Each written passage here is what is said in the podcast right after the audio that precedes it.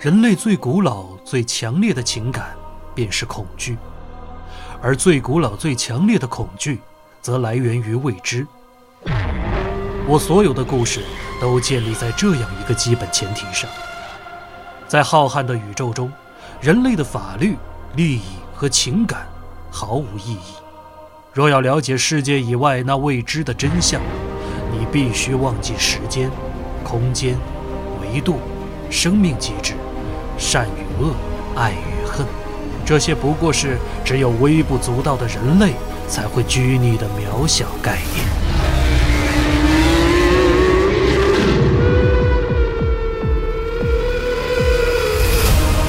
美国恐怖、科幻与奇幻小说作家霍华德·菲利普斯·洛夫克拉夫特作品。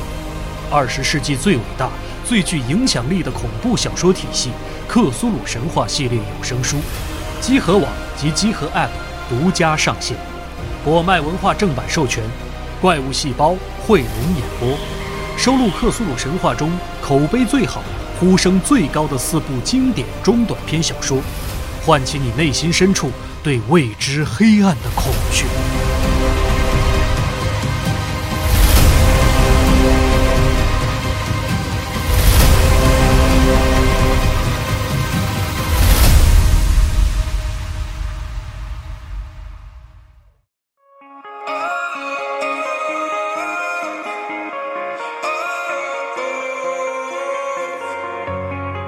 I spent my years trying to open doors, hoping I'd find what I was searching for. I swear you made it all worth the wait. I promise that we'll make all our memories out. You told all your friends that you dreamed about. You made me find something. 哎，大家好，欢迎收听新一期的《家就汽车电台》节目，我是主持人娜迪亚。我是务实老吴，我是昭昭，哎，今天把务实两位朋友又请了回来，继续咱们的改装车系列节目。哎，其实呢，这个前边的节目啊，这个大概录了这么几期之后呢，可能很多朋友吧，觉得说我们讲的这些东西，因为要改装嘛，可能我需要买东西，我需要买一些这个改装件儿，我需要找一个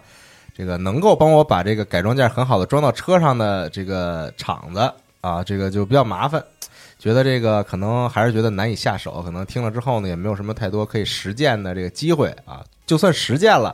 也不知道自己这个东西改了之后到底好不好。但是今天呢，咱们把这个主题更加的细化一下。其实前面的节目里边，咱们也提到过这个事情啊，就是关于这个四轮定位。四轮定位这个，我觉得咱们说完之后呢，这期有一什么好处呢？就是你不用花钱去买东西，因为这个事情，你找一个能够帮你做这个事情的一个改装店啊，一个修车厂，一个厂子，这个东西你花很少的钱就能去做，就能去实现。我们在节目里今天给大家讲的这些知识，所以呢，我觉得可能这期节目对于大家日常开车来说，或者想去跑赛道来说，可能会有一个比较大的帮助。嗯嗯啊，能够很对简单的就去实现这个事情。那么四轮定位前面咱们说过，但是可能很多朋友没听前面节目，没关系啊，能不能请嗯两位在我们就是先笼统的、大致的介绍一下，就是什么叫四轮定位？可以。就是其实四轮定位这个东西啊，就是你这个轮胎，然后你轮胎在着地的时候，嗯呃，并不是一个非常理想的一个横平竖直的状态。它为了一些就是动态的性能，然后还有就是一些这个悬挂的结构，嗯啊，包括你轮胎要转向，它就是会稍微啊向内啊、向侧面呀、或者是前后啊，都有一点点的斜度。也就是说，实际嗯上这个车四个轮子不像玩具车啊、模型车上边嗯儿是竖直的、直直的指向前方的啊，啊，就对，是在在我们这个特别是量产车上边儿，实际上都有一个比较都小都的有一、个难以可倾见角的一个角度。对，嗯，其实，在就是 X、Y、Z 三个三个轴上，基本就都都会都有一些点小偏小倾对角。嗯，对，这些是工程师的一些就是嗯小心思，他就是这样设定以后会比就是直接这个横平竖直的放在那儿，它性能要好。嗯然后对这个啊、哦因为其实其实你要是倒退五十年的话，那些老的汽车上边嗯儿都是比较横平竖直，就跟火车似的。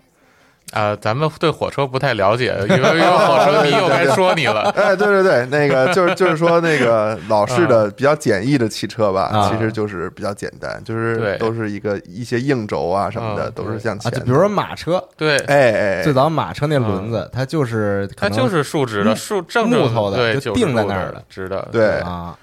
那么现在这些车就不是，它向内会有一些倾角，然后你从上往下看，它向外或者向内也有一些倾角，然后在转转向的时候呢，它又又有一些就是一些动态的对角度，嗯包括你转向的时候，它也不是就是垂直于地面九十度在那儿转的，它也是有一个倾角的，这样你就车转向的时候，它会有这个回正啊什么这这些这些设定，哦就是它都是有那么一点点小角度，就这一点小角度就能影响你的这个车的性能，所以这个叫四轮定位，就是给它去定这些角度，定这个位置。嗯嗯嗯，那我觉得我们先先说一下，就是你什么时候需要去做这个四轮定位吧，因为哎可以，有时候经常是你去换个轮胎，然后他就说：“哎，你换个轮胎，我应该做一个四，你是不是应该做一四轮定位？”就是轮胎店就会跟你说啊，你要做四轮定位。然后其实就是还有一个东西，除了四轮定位以外，它叫这个动平衡。这两个东西经常就是，它一般都是一个店两个都能做哈， 啊，然后他们经常但就是是经常说，哎，对呀、你换了轮胎，你得做四轮定位。你像你这轮子都拿下来了，你是不是得就是再给它重新定位一下啊？哎，啊，对吧听着特别合理。哎哎对对对对，我那轮儿被卸下来过，是啊好像是要啊需要再重新弄一下哎，吧但。其实呢，它不是这么回事儿。它这些就是我们刚才说的小角度啊什么的，都是通过你车上悬挂的这个连杆儿啊，还有球头的这个设计来固定的。你嗯，把轮胎装上，再就是卸下来再装上，卸下来装上一万次，只要你不把东西弄坏了，它四轮定位的这个数据是不会改变的。所以啊你如果简单的就是去换轮胎，呃，你要做的这个东西叫动平衡，这个东西是跟轮胎轮毂有关系的。嗯啊，就是你就是把轮胎从轮毂上拆下来再装上去，需要重新做动平衡，这样让它不抖。那你这个四轮定位是没有没有关系的，你四轮定位跟轮胎你装轮子没有关系，你只有在就是拆装悬挂的相关的这种配件，比如减震器，比如说拉杆儿，比如说球头，你在换这些东西或者你在改这些东西的时候，那才需要去重新给它做四轮定位，或者是还有说一种情况就是说，嗯，它车开着了开着就跑啊、跑偏了，对，是你因为你这路上有一些就是冲击啊，有坑啊，或者是说它就是有一些损耗啊，对吧？嗯它啊上头比如一些、过减速带什么的，对对对对啊我就橡不胶踩刹的车，就八就是就是 这就个呃非减速带，八十迈 过，啊、一些橡胶的零件儿什么的，它也是会有损耗的，对吧？然后它嗯有的时候四轮定位的数据也会啊、呃跑偏，所以呢，嗯这是你如果就是呃觉得就是车有一些这个，比如说跑偏啊，比如说就是呃或者方向是盘不正，不正，对，就是有一些这些呃状况的时候，或者说你就是这车开了好几年，你就是想去看看啊，嗯它四轮定位数据到底怎么样？就是我这个车是不是会就是吃胎，呃偏磨这种嗯的，然后你可以去查四轮定位。但是说咱们真的呃没必要，就是说你把轮子卸下来再装上去就做一遍四轮定位。这个有的是时候轮完胎全不店需啊要就会说：“哎呦，你对这个你这个轮胎啊该换了，你啊看它那个都磨的有一些奇怪了啊，啊，比如说里边磨的就是特别的光，嗯外边还剩一些。嗯，那这个时候他推荐你去做这个四轮定位的检查，我觉得是比较合理的。啊，对对嗯对，所以说是不是可以这么理解，就是说四轮定位，啊它虽然最后你调完之后，它是作用于这个轮子上的，就是嗯影响这个轮子跟你车之间的一个角度吧，我是可以这个嗯粗略的这个这个这个理解一下啊，嗯，就是这个它会影响到轮子和你车之间的角度，会影响到这个轮子和地面之间的角度，对，但其实它并不是调这个轮子，那对哎它调的是你的跟想轮法子相连的一些哎是的部件，对对对啊，对，所以说你单纯的把这个轮子拆下来，换了一个轮胎也好，换了换了一个轮毂也好，嗯比如说你尺寸是没有变的啊，你原本是这个尺寸，它现在还是这个尺寸，嗯就是你是不需要去做这个四轮定位的，对正常情况下来说对对，啊。是的，然后，除非是出现说，比如说在路上开着车，老觉得自己这车那自己想并 线，就是我方向盘是正 的，但是老觉得这车往某一个方向偏了，开始觉啊得，或者或者说，比如说有些人可能这个很爱护自己车，嗯很在意自己车，嗯老去看这个想胎要啊去什么之类的，检查检查，然后发现这个胎的这个纹路嗯好像磨的不是很均匀，嗯可能有一边磨特快，然后有另外一边看着还挺好。对，嗯，那这个时候一般是可能要考虑嗯，去做一下四轮定位了。对，。那还有一种就是很少见的情况，就是你就是我们之前说的嘛，车就是你干什么的就要怎么调嘛。你要是车的这个应用场景变化，你原来一个家用车，你现在想拿它跑赛道，啊那那你就是或者说你原来一个呃 SUV，你现在要专门去拿它越野，就是就是这种应用场景的转化，你也可以去考虑做一个，就是根据它应用场景相应的四轮定位。嗯这个有可能就是你需要去自己研究一些数据，然后去跟修理厂沟通了，就不是他们按照原厂的数据去调回去啊了啊。这种属于就是定制定制的这种四轮定位的数据了。好，啊那咱们能不能再细化一下，就是说讲讲这个嗯四轮定位的嗯这，些数可据以，它所包含的这这些数据都有什么？好，嗯，我们就简单的讲几个比较常用的啊。好，呃，我觉得第一个最重要的就是这个束角，也是所有的量产车上边基本上都是可调的嗯这么一个东西，起码前轮是可调的。啊，呃，束角啊，就是说你如果俯视这台车， 从上往下，哎，你会看到你的车轮呃向内八或者外八这么有一这个这个有一个角度这个角度，嗯呃，就就相当于你打轮的时候吧，呃，前面比如说你往左打轮，两个轱辘都往左转，嗯呃，那那那如果它这个就光右边往左转，左边不动的话，那它就制造了一个束角，哦哎，这个就叫做我们叫做偷印啊，呃，如果相反呢，呃，迈八字儿呢，那这就叫偷 out，、嗯嗯这个是所有车都可调的。啊呃，因为这个跟你这个走直线是非常有关、啊这个直接的关系的。对这个东西调节就在那个转向拉杆上，对，对，啊，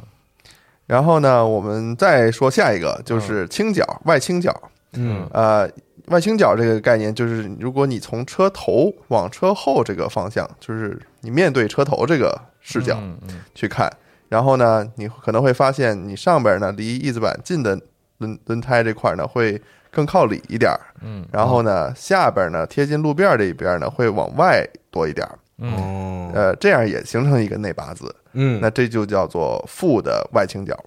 好啊。如果相反，哎，上边儿比外边儿啊比下边儿还要凸出来更多的话，那就是一个正的外倾角。啊，就是一个倒着的八字，就是一个正的外倾角对，啊哎，呃，还有一个稍微有点难理解的概念，叫做这个主销后倾角。就是你拐弯的时候啊，你转向的时候，你打轮儿，这个轮子实际上不是就是说呃正着这么去转，它沿的这个转向的一个有一个垂轴线吧，轴线嗯有一个轴线， 对，轴哎那线这个它不是一个垂线，这这个轴线不是一个垂，不是一个垂直于地面的嗯呃垂线，嗯，那它跟地面的角度不是九十度，通对常呢会有一些往后的这个倾斜，嗯，啊，也就是说，实际上你在转向的时候，你这轱辘是有点拐着那种转的，就是你轮胎它转向的这个轴和轮胎自己最中间的那个轴不是一个轴，嗯它是要就是岔开一点儿。这个最好理解的就是大家那个商场的那个购物车或者旅行箱上底下那小轮儿，嗯你看它不是这个转向轴不是在轮子正上方在中心的，啊它是稍微偏一点儿的，这样你一推，它这个轮子就就跟着你车的方向走。哦对？吧？它就不会就是自己乱跑。啊大家就嗯是注意一下，就是你商场的那种购物车、手推车，你就嗯能嗯明白，就是，啊、它是有它的这个这个转向的轴和那个轮子的轴不是在一起的，然后，嗯、这是位置上的移动，汽车上的呢，除了位置上，还有一个角度上的一个一个一点的移动，然后这样就会，嗯，看有的车，尤其是就是比较运动型的车呀、啊像宝马这样的什么，你转转向的时候，你在停车场里打满，你会发现，哎，你一边的那个轮胎好像顶起来了一点儿，哦你那个机盖儿都有一点儿，就是就是你能看见你车好像就是斜了一下儿， 嗯嗯这个是为什么？这就是它的那个呃主销后倾角造成的这么一个这个状况。啊，就是你在原地打轮的时候啊，对啊，这个可能很多人我觉得可能没太注意到，因为你嗯毕竟都是自己在车里嘛，你不会说对先下车看看去，就是你打轮儿，可能往一个方向打之后，你发现这个车，它比如说不再平行于这个地面了，它的对这个机盖儿对它，被不再顶起平来行于地面了嗯，它有一边可能高起来了。对，哦，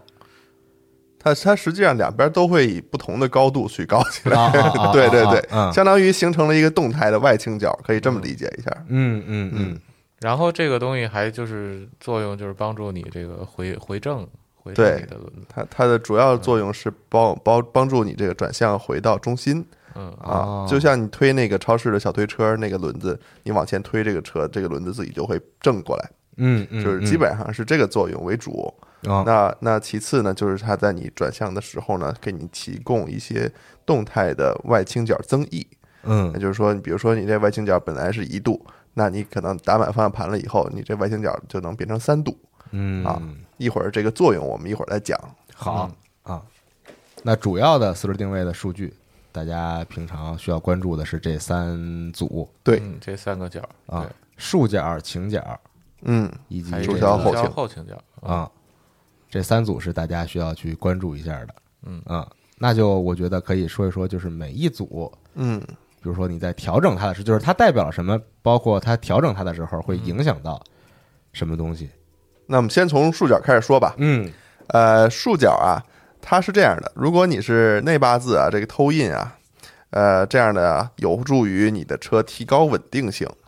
啊啊，就就是相当于你前进的过程当中，两边都在往中间给你拽这个车，嗯对那它就就更容易走直线，不容易瞎跑。嗯嗯嗯啊、这个可以应用在前轮和后轮上面。所以呢，也就是为什么我们大家在原厂的四轮定位数据集当中，基本上所有车型都会看到稍微有那么一点点偷印，可能就嗯零点几度，对，很少。有一点点啊、辅助你这个车走一个直线，提高稳定性。从顶上来看，四个轮儿都好像往里往边儿里，哎它右对右边的轮轮子想往左走，左边轮子想往右走，嗯然后你这样车就是能走中心线。你要是反过来的话，那就那就很有意思了。啊，对，呃，如果反过来呢，都变成这个 toe out 啊，向外的竖角的话，那么呃，车的稳定性就会变差，嗯，但是呢，灵活性就会变强。哦那这个在什么时候需要灵活性呢？就是说，比如说你一些呃高性能车，甚至是说赛车，呃，这个你需要在弯道中这个转向很快，呃，转向 turn in 啊，很很很很敏捷吧，可以说嗯响应更快一些。啊、那你可以设置一点点的这个 toe out。哦呃，一般呢，在后驱车上边啊，前轮的 toe 这个束角设置可能会偏向于 toe out 多一点儿。嗯，如果你要是用来跑赛道的话，嗯嗯这样呢，可以在你转向的时候呢，呃，更加的敏捷，呃，所有的转向的反馈也更加的直接一点儿。啊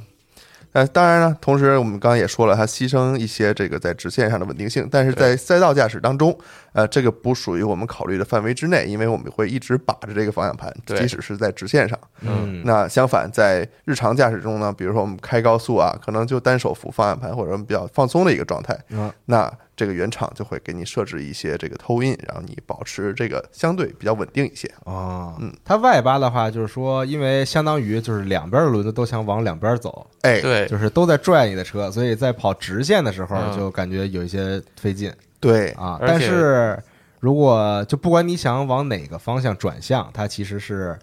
有一些增益的。嗯，其其实实你是有可些以帮助简的单的理解成，它就是那个轮儿已经往那边转了那么零点几度了，嗯对吧？你再转，它就它就很灵活了。他就马上就跑了。对，不然的话，你如果偷印的话，你就是你还得转过那零点一二度的偷印，然后它才能往那边转。哦，可以简单的这么理解，嗯嗯就是它嗯其中的这个科学原理可能更更多一点嘛，嗯咱们理解上可以把它简化一点。然后你要是在路上开一个就是设定为 tow out 的车，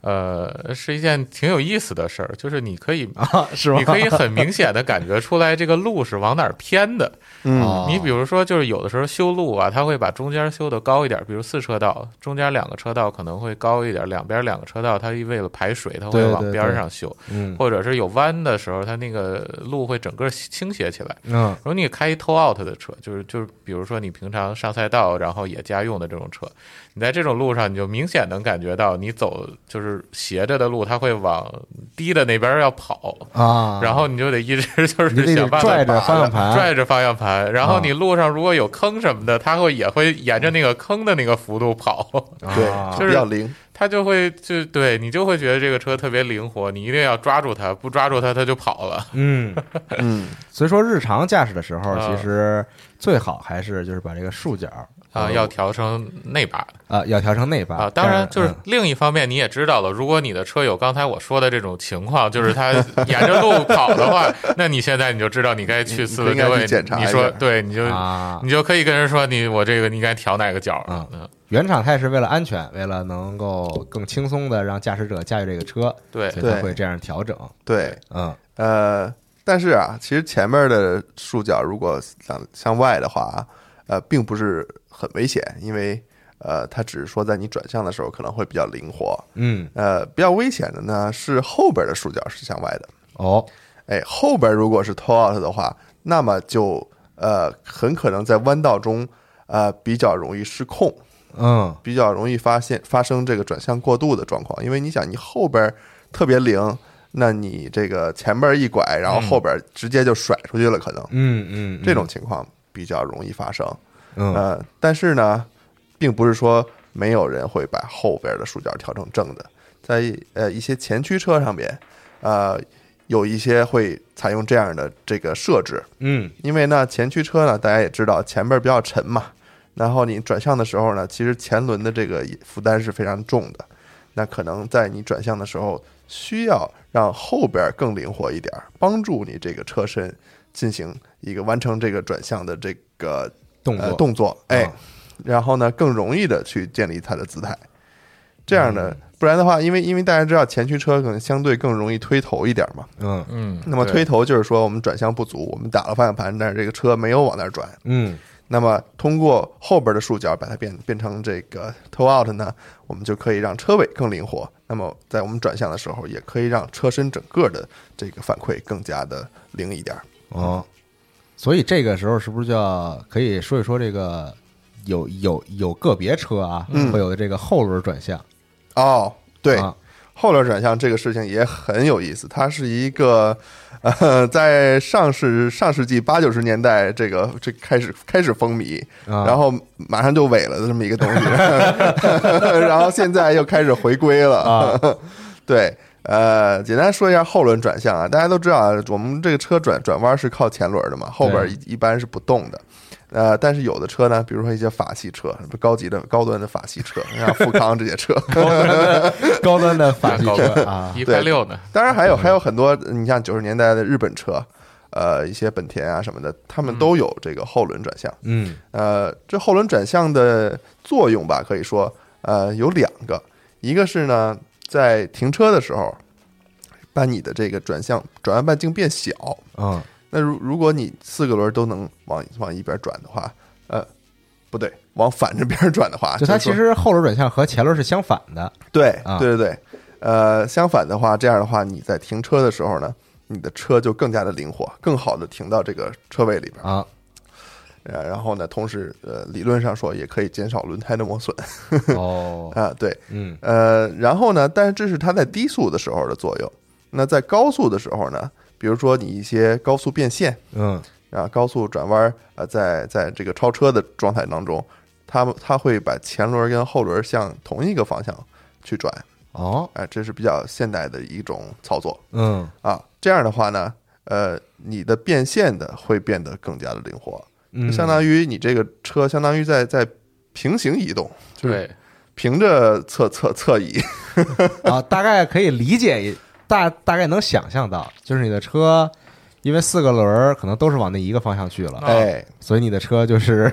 就平着就平行的滑。滑了过去，哎感觉是啊啊，，对，它有一些这样的作用嗯啊。这个在可能高速的状态当中，可能让呃这个车也更加的灵活吧，可以嗯说，嗯嗯啊，更方便于驾驶。相相相对于这个前轮先拐过去，后轮跟过去，啊，我们四个轮都主动的往一边去转向，嗯，对这是它的作用。嗯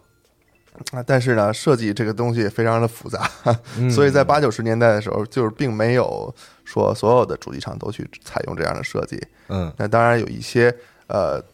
有用了这些设计的主机厂，后来虽然说有一些明显的成效吧，但是后来由于一些成本原因啊，这些故障率比较高啊，这些事情后来也大家也不用了。嗯那么在最近才刚刚又兴起上来。嗯，一般是现在可能大家看一些比较豪华的车，对，这个售价比较高的车可能会在对宣传上说啊，说这个车有后轮转向对对这些对功能啊，对对，像那些高端的法系车，现在就不不再去做做此宣传。但哎好像那些法系车是不是还有那些就是被动的后轮转向？啊，对的，啊，它是对的靠那个悬挂上下的这个压缩，然后来调整那个后边的那个束角。嗯，那个相对呢成本低一点儿，然后维护起来也简单一点儿。然后就对哦是，它是把这个东西做在这个悬架几何里面。对，这个就是在就是在动态上，它的束角是有是有变化的，因为你嗯转弯的时候，你的悬挂肯定是要压缩的嘛，车要侧倾的嘛，嗯然后所以它就利用哎这一点点儿的这个小的行程，然后来去这个影响它的束角哦，啊，这个这个我我不知道现在的车还有没有这样的设计呢？呃，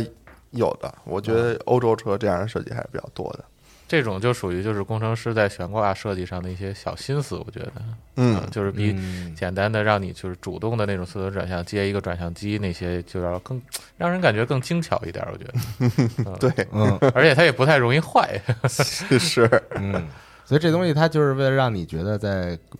这个拐弯儿在过弯儿的时候，好像这个车更加灵活一些。对，嗯嗯，对没错，嗯我们稍微带一句吧，就是这个悬挂几何这个事情，就是即使是呃相似的车型，嗯呃每辆车开起来的动态感受其实都挺不一样的。就比如说你开一个这个宝马叉五，然后呢转头你再去开一个这个奔驰的 GLE，那你觉得这两个车在拐弯的时候，实际上还是有一些差别的。嗯，那就是说，呃，它整个车的设计当然有很大的区别，但是每个车的每个车的这个悬挂几何也会根据它的工程师想要的这个设定，或者说平台呃能做到的这个水平去呃给每个车做一些些的区别，嗯，呃，包括一些。呃，你像可能大家普遍认为的，相对于便宜一些的车，就会采用这个前面是这个麦弗逊的悬挂形式嘛，嗯然后高级的可能用一些双叉臂，嗯，对，双叉臂这种，那它这个轮子在上下动的时候，它实际上它这个呃曲线啊是不一样的，嗯，嗯也就造就了每个车的这个动态的感受有一个原则性的这个不同，就哦这就是我们说的底盘调教嗯，其中的一部分。对。嗯嗯嗯，然后呢，其实四轮定位这个事儿啊，也要根据你的车的悬挂形式啊这些东西去呃调，所以说也很难说啊，你这个车你要跑赛道，你前面这个竖角就怎么怎么调，倾角就调几度就行了。啊那每个车实际上是是挺不一样就它不会有一个说通通用的数据，的。对啊，说哎没有你只要跑赛道你就调成多少度多少度，对说你只要是比如去越野或者在平常开就调成多少度多少度，嗯它没有一个这种特别硬性的这种通用数据，对主要还是根据每个车型不同，对，车甚型至不根同据每个车手的这个嗯习惯呃习惯不不一样，都要调的可能会对，包括在 F 1当中，一个嗯车队两个车的私人定位也不一样，同啊就因为他们车手驾驶习惯会不一样。啊，对，嗯就像刚才说的前驱车那个，我就喜欢，哎，我这个后边稍微滑一点儿，那他可能就就把后边的那个束角调的就是正一点调成外儿啊。八，对嗯他要说我我我特别不喜欢这个后轮滑，滑了让我特别害怕，对吧？那我那我肯定我就我就不这么调嗯，啊，我就选择就是把它调的就是负一点儿，然后这样就稳定一点儿。对，啊，所以它一般情况来说是大概有一个呃建议值或者是起起起始值，嗯然后你就是设定好了这个值以后，你再去根据你自己的这个呃感受，然后你再去去调节这个调一个你喜欢的这个数嗯，值。一般这个买车的时候，这个手册上应该也会标注，呃，车原厂出的时手候册上边没有，手册上用户没有的手册上没有，但是维修手册上面有。啊，对，对，所以你去 4S 店或者说专业的轮胎的这种店家会，他们它会那有个指导原厂嗯的数据。嗯做四轮定位的机器上也有，然后你一般调到一个范围内，然后它那上就变绿了啊，对，啊。然后一般如果不是很负责任的话，它就调绿了就行。啊，稍微负一点责任的话，两边调的一样，然后也就交差了嗯啊。然后就是，如果是你就是很对四轮定位很敏感的，比如赛车呀、漂移车呀这些的啊，那你就要就是去深揪那个数据了，就是你就是得我要我要四度，你就给我来四度，你不能一边三一边三点五，然后就交差了，就这样。嗯，而且其实啊，这个在调四轮定位的时候，其实每个店家的数值可能都会有一点差距。有点误差。对，就是因为每个每个家用的这个仪器啊也不一样，然后呢，这个仪器实际上需要经常的去校正嗯，啊。呃，所以呢，如果这个店家就买了这东西使好几年，他也不管它，然后可能这个数 确实就是不对啊，啊。这也就出现了上回有一个朋友找我，他说：“老吴，我这个车做完四轮定位以后，怎么怎么感觉更偏了？” 我说：“我说我给你瞅一眼。”然后那个我说：“你看你这左边的这个显然是基本上是零的这个倾角，然后右边这个至少有一度半吧。啊然后就是你这肉眼都能看出来两边差挺多的。 然后店家非说这俩是一样的， 你也没辙。 对，嗯，呃，所以所以啊，大家就是还是找一个比较靠谱的店吧，嗯，这样会保呃安全一些。是不是可能调这种，其实去四 S 店会比较稳妥一些？呃，相相对来说吧，我只能说、啊对，因为现在很多 4S 店他们呃可能也不是那么的负责任，啊或者甚至说他那们确把实这个活儿往外包，让让别的店去做的，对，嗯，都有。嗯，哎，那我们刚才就说了，你这个倾角儿也会影响这车走直走歪。那竖角说完了，哎这现在个啊大家差不多能理解了。这个调整正负会有什么样的影响？那刚刚说到第二组数据，就是这个倾角。嗯嗯对，我们说到这个倾角啊，就是呃，我们再稍微说一点历史啊，就是呃老的时候呢，我们刚才也说了，这个四个轱辘基本上都是垂直着地的，嗯啊，呃，那个时候的考量呢，一个是这样做比较简单，那当然它的这工程水平也有限。呃，再一个呢，这个垂直着地的轮胎，实际上你的轮胎接触面儿跟地面这个接触面儿是最大的是的，啊。那接触面儿最大呢，也就是说你这个摩擦力也是比较高，你这个抓地力就比较好嘛。嗯那这个时候人们是这么想啊的，但是到了后来啊，人们发现这个车呀，其实它不光是走直线，它还要拐弯儿。 对， 在你这个拐弯的情况下呢，呃，如果说你这个四个轱辘还是都是直直的杵在地上，那你拐弯的时候发生侧倾嘛？嗯那你发生侧倾的时候呢，你这个四轮的抓地力面积就会变小，啊，所它以就说，歪了，它就哎啊，就就就在转向的时候，这个车的动态不太好。嗯嗯，对，然后呢，呃，当然我们通过很多方式去进行弥补啊，比如说我们通过这个悬挂几何的设定啊，让这个车在压缩的时候有一些负的外倾角，这样的外侧轮胎会稍微的这个，哎，保持它与地面相对的水平，呃，垂直，嗯啊、提高它在过弯当中的性能。但是呢，除此以外呢，我们还可以通过这个静态的外倾角设定来去调整它这个过弯的时候的动态。哦那么如果我们把这个外倾角设置成呃稍微偏负的呢，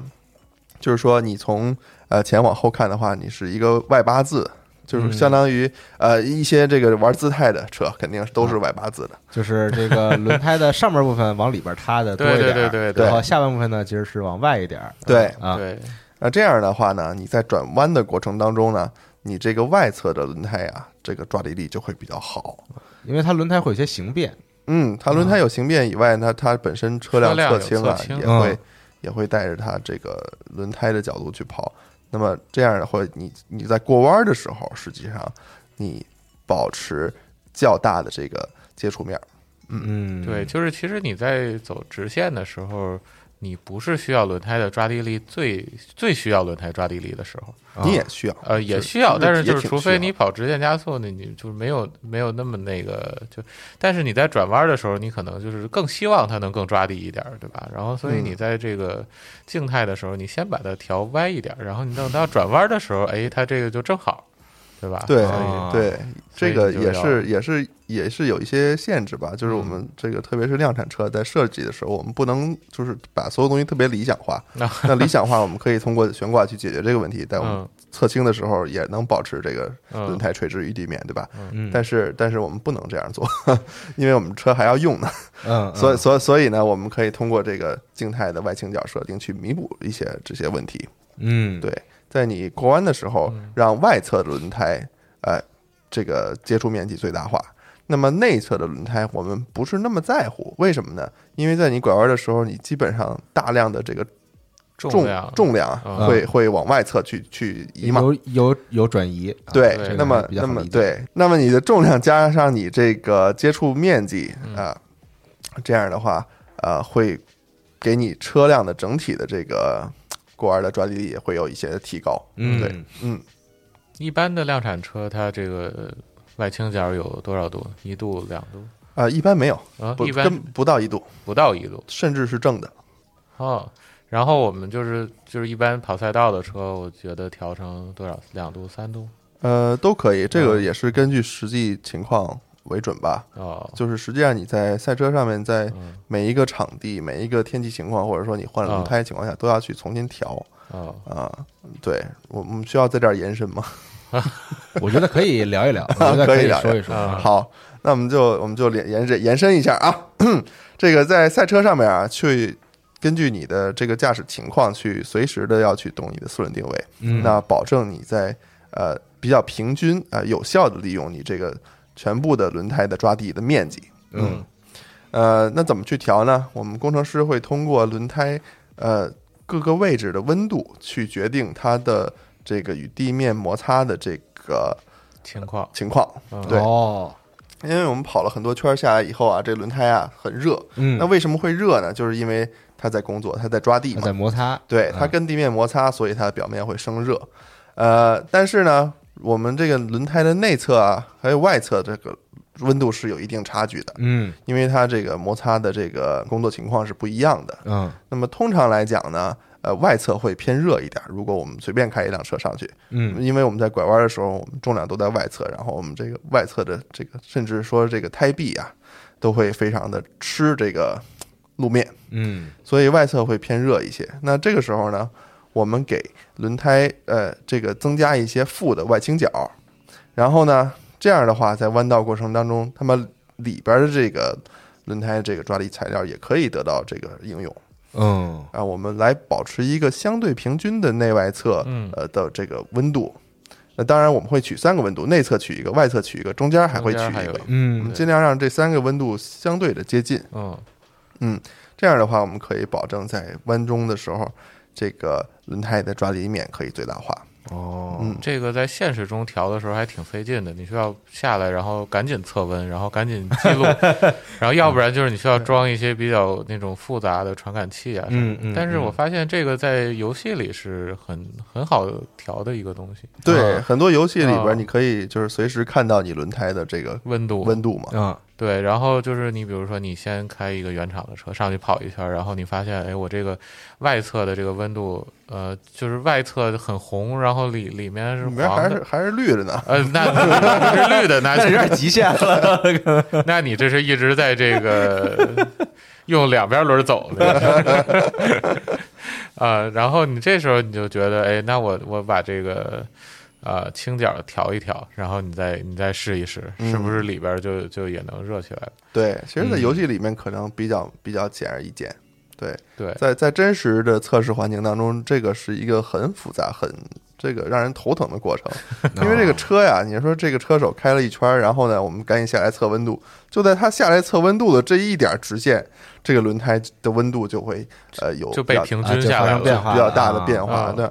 对，因为因为你如果有外倾角的这个情况下，实际上你在走直线的时候。是相对于轮胎的中心啊、呃还有内侧会抓抓地比较多嘛，嗯那么外侧是是可能都根本接触不到地面，嗯那这个时候就会在你测量当中造造成一些误差。啊，对所以呢，最好方式就可能还是装那种实时的传感器。对，对啊这个是最理想的。啊，对这样我随时能看到这个车的轮胎的温度的变化。对啊，这样你就跟玩游戏一样， 对，啊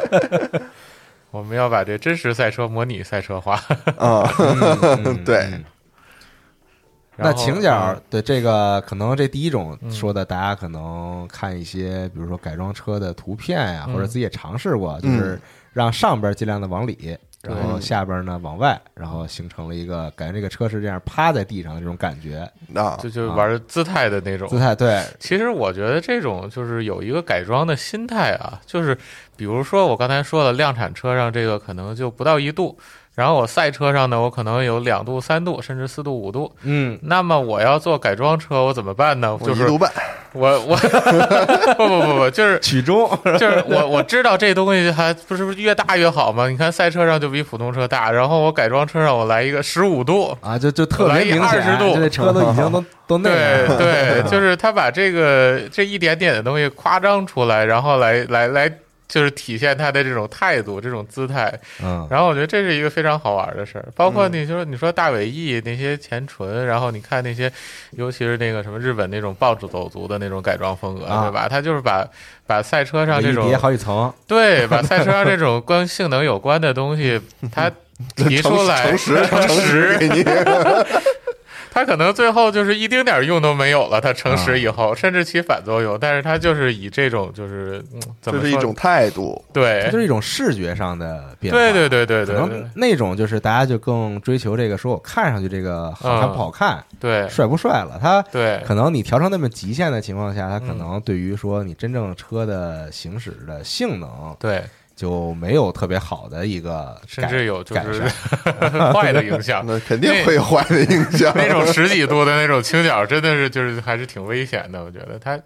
呃，一般那种在路上开就就就确实就是会是对嗯。包括我插一个题外话，就是最近这种改装风格好像又流行到这个 ECU 的调教上了，就是哦，一般赛车不是那个换挡的时候会有回火嘛，加松油的时候也哦啊对会对啪啪对啪。对对，然后现在这种就是调 ECU 的，好像都喜欢调这种就是这种放炮程序，是不是？是？啊我专门挑这个，啊，一一松油就跟鞭炮似的。其实这也是大家的一个改装的这种心态，我觉得就是、嗯，啊，看赛车上有什么，然后咱们把它就是嗯夸张一下，放到自己的这个车上来。就是可能很多时嗯候，比如像。比如像我，或者像很多人一样，就比如说，可能我看到了一些赛车的比赛，比如说啊房车赛啊因为这可能这个离平常大家能见到车比较近嘛，对然后发现那车吧就特别帅，嗯就各种东西装的东西都特别好看。嗯，对，但是呢，就是我我可能手里有点闲钱啊，嗯我就我我也想改一下，但是呢，我可能没机会，或者说没时间去理解说他为什么要这么做。啊，嗯，他可能我就是单纯觉得他帅，嗯对就那东西啊就长得特别尖，然后看着特别大什么之类的这 种，对就就单纯觉得就是视觉上是一个享受，然嗯后然后就装了。对哈啊，我觉得这样就是嗯也挺有意思的，倒不是说要去说这个东西好或者不好。嗯改装车跟赛车其实就是就是没什么不是关系。对， 就是两 不太一样的两种东西。赛车上你就是多装一克的东西，多装多装一丁点儿的东西，那你都是都多是余浪的费，嗯啊。你这个倾角就是，如果四度够了，你用四点一度，那就是就是多磨轮胎了，就都那没有是必不要对了对嗯，但是改装车嘛，我们就是主要是为了高 兴嘛。对，嗯就是所以我们要把这些碳纤维的零件糊在我们已有已有的塑料件上边儿， 让我们的车变得更 沉。啊不是现在不都是贴纸吗？就是啊，对， 就是看上去像是这个碳的啊，但其实并不是。啊那这个倾角，刚才说，那另外一种情况嗯就是我上边是往外的那嗯啊，然后下边是往里边的。嗯，嗯那这种情况一般会应用在什么地方吗？呃，这种情 况，越野车上有，对好越野车啊上，它那由于底盘升的比较高嗯，啊，它有的时候在这个静态的时候，它会有这样的一点儿的姿态。而且就是嗯，有一些硬核的越野车，就是那种真的就是完全没法在铺装路面上走的那种，像俄罗斯的那种旋转轮胎那个游戏里会有 的那些车，它有一些就是呃叫这个倾角的这种正正向的增益，就是它它往下。就是它会，它会让这个倾角变成正的之后，它去抓这个地面，嗯，因为你想你在压一个石头或者过一个坎儿的时候，啊、你这个轮胎是需要紧贴着这个地面的。然嗯后它如果是那种就是，呃，就是就是就是内八字的话，它你相当于是去抠着那个地面走，嗯，不是说你是外边的时候，你是这个就是接触面越来越小。所以那个我觉得是一个就是比较比较极端的这种，哦这，个啊就是它中间有比比，比如说大石头什么的，对对对，你对要对你要就是跟捋一个绳子走似的那种感觉。对对对对，啊它有的时候是要为了那样，然后你比如说你要去爬一个崖儿，嗯，然后你一边骑上去了，然后你这样就是那种然后就能抓着它抠走。上了，嗯，对，所以在越野车上就是这种呃正的这种倾倾角角会是是有应用的嗯，啊。还有一个小还有故事还啊，你说啊，就是那个雪佛兰的那个科威利尔，你知道吧？那它那个后驱的那个吗？啊，对，啊，那个后驱的风冷那个小车，嗯他就是有一个人写了一本书叫呃，就是 unsafe at any speed 嘛，就哦任、任任何何速速度度下都不安全。都很危险的车， 啊为什么不安全呢？ 就是因为它这个车它是后驱的，重量全在后边，然后后面的倾角还是正的，然后它就是天哪！就是非常这工 程师有被开除吗？就是它会非常非常的不稳定，然后就是经常容易就是甩尾啊、侧翻啊啊什么的。对，啊，嗯，那个时候大家对于这些就是动态的倾角啊这些研很多究，都没弄明白。对不是不是很清楚，因为也没有计算机仿真或者是三 D 建模这种就是技我术们现在的技术，嗯所以大家很难就是说做到。除非你是啊德国人，你要叫造九幺 幺，你你心里跟明镜似的。可能就是已经是拿这个草稿纸算了好几本书的这个厚度了， 才算出来这的个事儿。不可行，但是我们要把它变成可 行。对，但对于一个美国的普通的一个家用小汽车，它可能就是没有考虑到这些，对然后最后造成了这种后果嗯，啊、那那那这个就是就是说明了，就是这个正的这个倾角是在一般家用车里是不应太用不到的不太可取的。是对啊，是比较少的，对，啊比较对基本上不会看到这种情况。对，嗯，嗯，这我觉得可能大家如果经常细心看那个车的话，其嗯实有时候会还挺明显的。我觉得，嗯就是上边其实是往里比较凹一靠里点的。对，啊，对，你看那车停在那儿的时候，你会发现它稍微有点儿那种趴在地上的感觉。对对对对，嗯嗯嗯。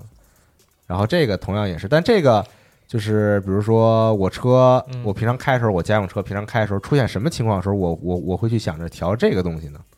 这个有的时候会在呃，你的车会也是会跑偏，嗯就是它它如果两边的倾角差异很大的话，也会导致跑偏。嗯但是它不是说普通意义上的你这个方向盘就是往前走，但是方向盘是歪着的。嗯，那它是可能你方向盘是正的，然后你车也是正的，但是你一撒手，这车就开始有点跑了啊，就嗯，那轮儿就自己自己就转了，感觉对方向盘对它它可能拽你，就去别的车嗯车道了。啊，对，这个可能就是因为这个外倾角可能导致了一些影响。嗯，嗯呃，其实其实，在日常的生活当中，这个事儿还挺挺明显的，就是挺多、挺常见的，嗯就是两边倾角会不一样。那有的时候，绝绝大多数情况，实际上是因为你这个车俗俗话说就是蹲了一下，可能嗯就有一个大大坑，可能你没没躲开，然后呢，比如说左边压上了，右边没压上，那这个时候可能导致你一些这个零件的变形啊，包括我之前遇到的一些车的仰角嗯都会都会发生形变，然后呢就导致这个倾角会呃两边不一致。嗯但是呢，比较讨厌的地方呢，就是说大多数的家用车的倾角实际上是不可调的，哦，就是说原厂它没是固有定的，对没有给你留这个可调的余地。嗯那这种情况要怎么办呢？一呃，就是呃，比较正规的做法呢，是把你这个弯掉的零件给它换掉。嗯那给它换掉以后，理论上来说就应该自动的回到它原厂出厂设置的这个倾角，嗯就正常了。那么还有的可能换了也不正常，可能还是有有什么其他地方也受影响了。那么这个时候可能会通过一些其他的办法来解决，比如说把这个原本的螺丝换成偏心螺丝，嗯这样呢，你可以提就是说一定程度内调整这个一个拉杆儿的长长度吧。嗯嗯，通过一些这样的方式，或者说垫一些垫片儿啊，啊、反正有招儿招儿是挺多的。嗯呃，只是可能。呃，如果特别的这个 OCD 啊，特别纠结，我这对保持我的车辆完美状态的这种车主的话，可能就会稍微有点难受。嗯。对，所以基本上就是，比如说你出现了刚才说这种情况，就是这个你开着车呢走直线，然后你可能松开一下方向盘，然后车开始自己往某一个方向偏的时候，嗯，大部分情况下，普普通的车、家用车很有可能是因为某个零件儿有一些对，有有一些这个形变了、变有化很了有可能，对，啊或者说也有可能就是说你轮胎存在一些问题，啊，比如说你轮胎有点不平啊，或者说有点不是特别圆啊，或者说你买、嗯嗯买到了这个次品的胎，那都可能会导致你这个跑偏。嗯。这个我觉得好像还挺难，就是说单纯靠自己还挺难检测出来，说到底是哪儿出了确实问题是，甚至很多店家都会觉得很麻烦，或者说他们也检查不出来，因为这个是一个比较复杂的事儿吧。就是首先呢，你去了一个四轮定位的店，它第一件事儿就是要给你去测胎压。嗯，首先，它确定你四个轮子的胎压是一样的，别你有一胎瘪了，所以你跑偏了，然后奔奔给定了半天，回头你打了气又偏了。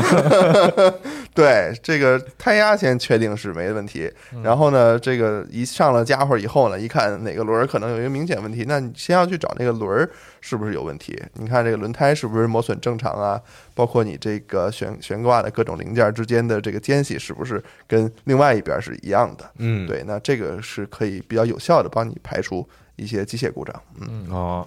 这我是有亲身经历的。嗯我原来有一个那个道奇公羊的那个卡车，嗯它就是就是你走直线，你必须使劲儿，就是往不用不要使劲儿吧，给一点点力往一边打着轮儿，啊，要不然它就会往另一边儿就是自己就跑了嗯嗯啊、然后我就去就是做四轮定位嘛，啊、然后结果它测出来我就是一边的主销，那、不是主，我一边的那个倾角是零，基本上接近于零，一边是就是。快到负三了，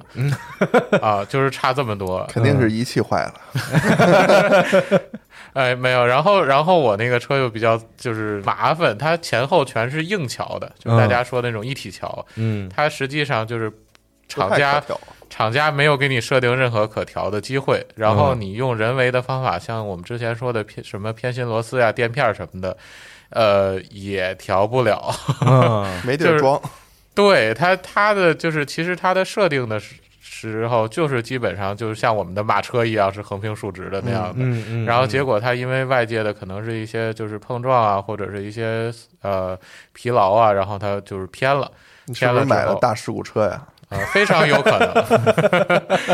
啊，然后它就出现这种情况。后来我就去了一个就是专门就是给卡车做四轮定位的地方，啊，然后人家我也不知道他们怎么弄的，嗯反正之后我这这个车就不跑偏啊，了。就正常了，对，就是啊，就是他把那边的轴那都个换了吧？没有，他反正反正把那边的倾角给调的差不多了，然后又调调转向拉杆儿什么的，然后就是他就不往那边，就是再偏了嗯啊。但是他还是就是怎么说呢，还是有点就是偏。这种这种硬桥，它的这个反应就不能像你小车似的，就是说我对不扶方向盘，它在路上那个还一直就是直着往前走，它嗯就是有的时候会自己就跟着路就就就偏了。其实对就特别好玩，就是你看那个电影里，就是老电影里演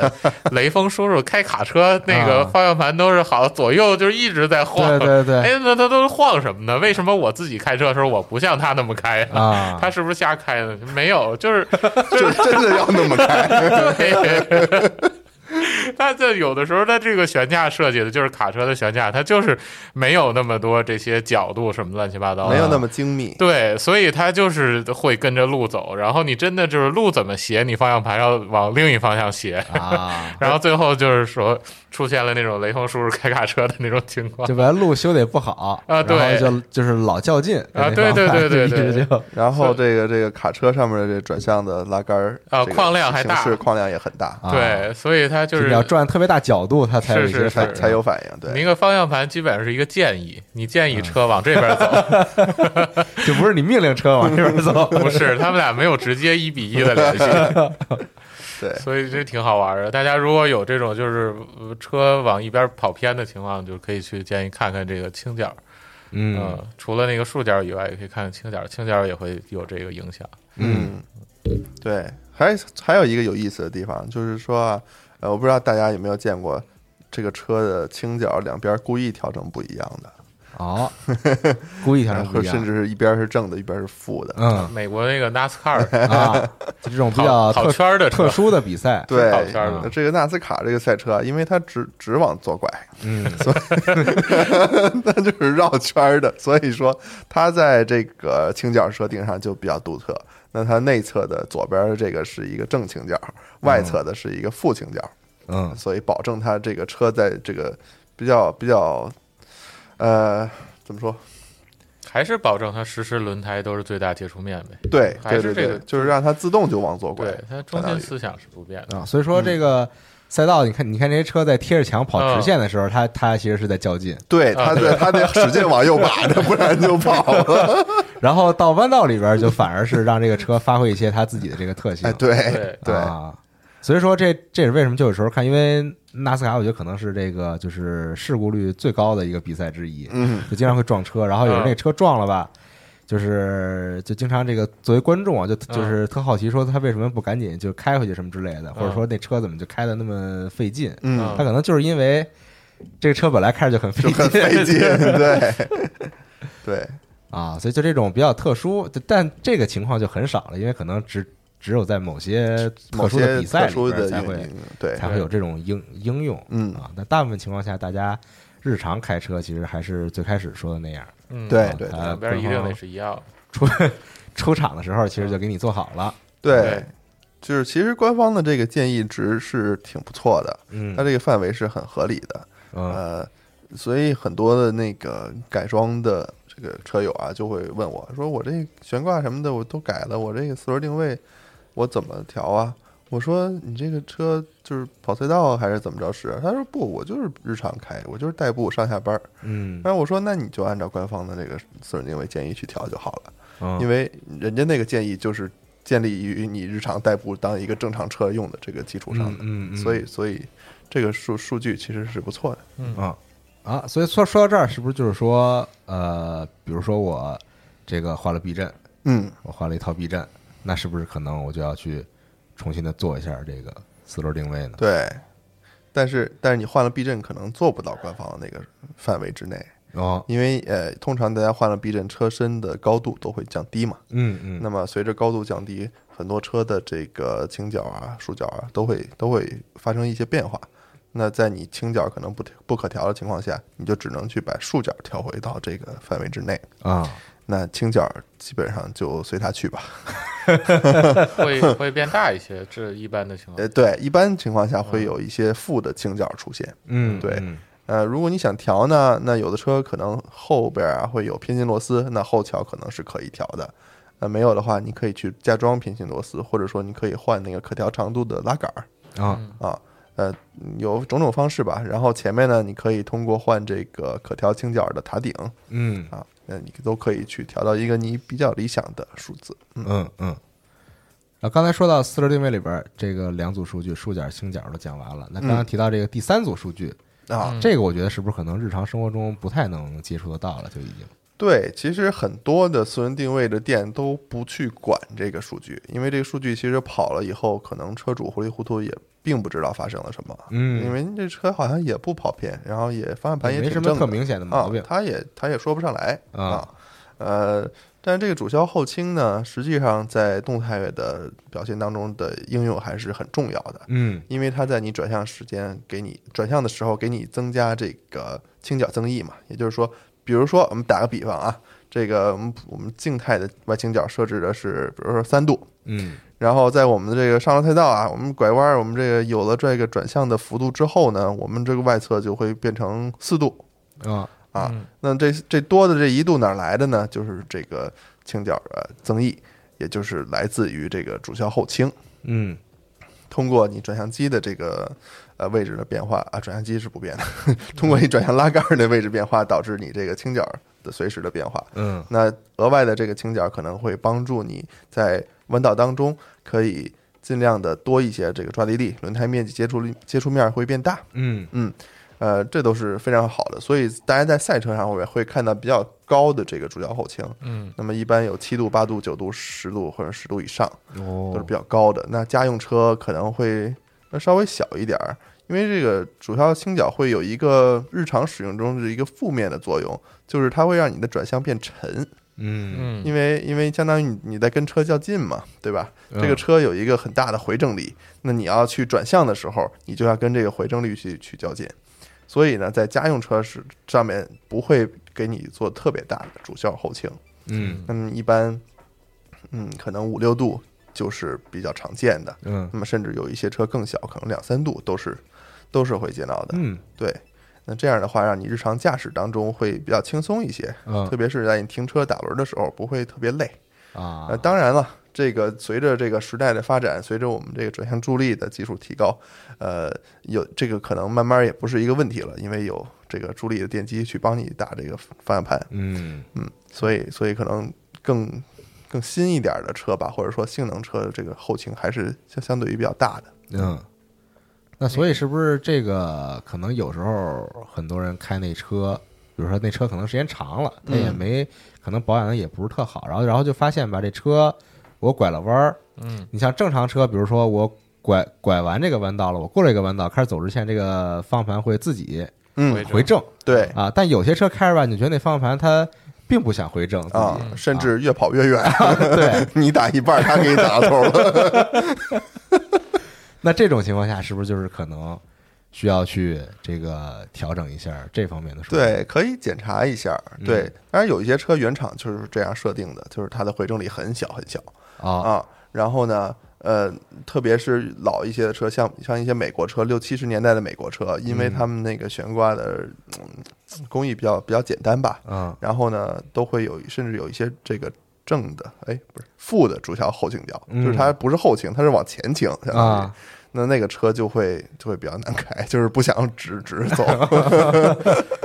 对，嗯但是但现在一般不会出现了。那如果如果出现，本来你的车回正力可能很很很很强，但是呢，你突然这回正力很很小或者没有，你可以去检查一下。嗯不过通常来说，大多数轿车这个东西也调不了。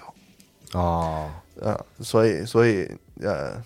只能说你去检查一下车是不是有一些问题，嗯，可能还是跟这个日常踩坑啊，或者说过减速带 啊，这个有一些联系。嗯对，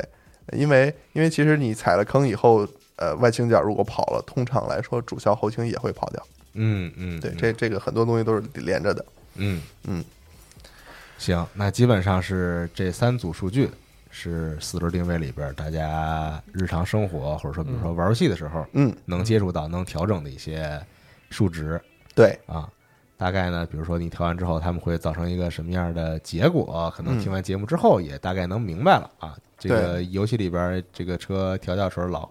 它它会让你调啊，但是你也不知道你往这边调了，往那边调了，它会有什么变化。嗯哎，估计听完节目大家都明白了。嗯嗯，对，你可以在游戏里边试试，因为在游戏里边的试错成本是非常低的，啊你只对需要暂停 游戏重新调一下。 对，呃，除此以外呢，其实这个你还可以跟胎压呃联系在一起，哦，因为胎压跟这个四轮定位的关系还是比较大的。嗯包括胎压对于你的车的动态的表现也是有一定影响的。那如果说你胎压过高的话，呃，呃或者过低的话，这个四轮定位怎么调，可能车都不会特别好开。啊，嗯，所以可能在调之前先关注一下自己车这个胎压是不是正常。嗯，对，啊而且而且就是像像店家一样，确保四个胎压是一致的，嗯或者说是符合你这个原厂，因为有的车原厂前后可能胎压是是不一样的，嗯那么你就按照它这个厂家的推荐值去调，我觉得是跑就没没没有什么问题的。嗯，而且我看经常还会有人说说这个做这个四轮定位的时候啊，可能有有很多人很喜欢在这个后备箱放特多东西，啊，就是也不拿，就是对就是就是各种各样的杂物都放里边儿，然后然后然后这个可能 这个车就比较沉，而嗯且呢，他很多人聊时候会说说你坐之前一定要把这些东西都拿出来，啊，就让这个车回到一个相对来说吧，这个最原本的状态嗯。啊，这个做法儿，呃，可取也可以不取。嗯，就是如果你这个都拿出来做完了以后，然后你又全都搁回去的话，啊就没有意义那哎就了，那那 你相当于就又跑是，嗯，不太符合你的应用场 景。你就不如全放里头。对，就是还是接近于你日常这个使用需求吧，我觉得。啊，因为实际上后备箱放东西对于呃呃四个轮的四轮定位数据的影响，其实比你想象的可能要更大。嗯，就是我们那个思域，有的时候你后备箱要是放点儿工具什么的零件儿，然后你去做损定位，你就可以看出一些明显的区别。哦，所以就是，呃，按照按照实际情况为准吧。你这个车，比如说你要是平时每天都是这个拉货拉货、拉 人，满满成天都满载的这种情嗯况，那你最好你就是拉着东西去做就行。 你空车还坐得拉着四个人去， 拉四个人坐坐在上面，对对对，实际上有嗯呃，像我们有一些客户会有需求，就是说，因为他这个车啊，他就是单身狗，你知道吧？嗯然后就是每天就一个人开，从来副驾不坐 人。他就说：“老吴，你这个车就给我做成这个左边坐着人，右边没坐人，四轮定位是完美状态。”我说：“OK，这谁呀？这个我就不不是特别方便透露， 因为他 现在副驾已经坐人了，所以又重新需要调了。”啊、所以还是根据不同的场景，根据你自己实际的使用情况嗯，嗯来调整这些东西对，啊，它没有一个绝对值，它不是说绝对调成什么样就是一定是好嗯这样啊。大家就是在调整时候要可能跟对方、跟这个师傅、跟这个维修人员说好，说我嗯对平常是一个什么状态，我我想要一个什么状态，对。嗯，如果如果你比较在意这个四轮定位的话，我觉得最好盯着这个师傅去做，就是别把车撂给他，然后你做完做完给我就行了。呃，你最好看着他那个数据。然后有的时候，有的师傅，因为因为这个东西啊，这个束角啊，呃，特别束角跟倾角，他们是互相连着的。嗯你调了一个呢，另外一个就会跑。嗯呃，就是一般情况来说，先调倾角，后调束角，因为束角对于倾角的这个影响相对少一点。嗯啊，所以呢，有的师傅给你调，就是这车哎挺复杂，挺高级一个车，你调完倾角，然后呢一掰这束角，然后可能倾角又有点跑了，啊，然后呢又跑了，说哎， 差不多得了呗， 基本上就跟这个快绿了啊， 刚才都绿了，我这个调完了束角又又红了， 然后他就不管了，你知道吧？嗯然后。呃，他这个就会比较懒惰，所以说最好还是就是确保在交车之前，这个确实都调好了，嗯，这样比较好。嗯，行，那我觉得本期的关于四轮定位的内容差不多是这些了。嗯啊，希望大家听完之后能有一个比较好的帮助。嗯，那就感谢务实两位朋友的分享，谢谢哎谢谢咱们大就家哎下期节目再见，拜拜。好，拜拜。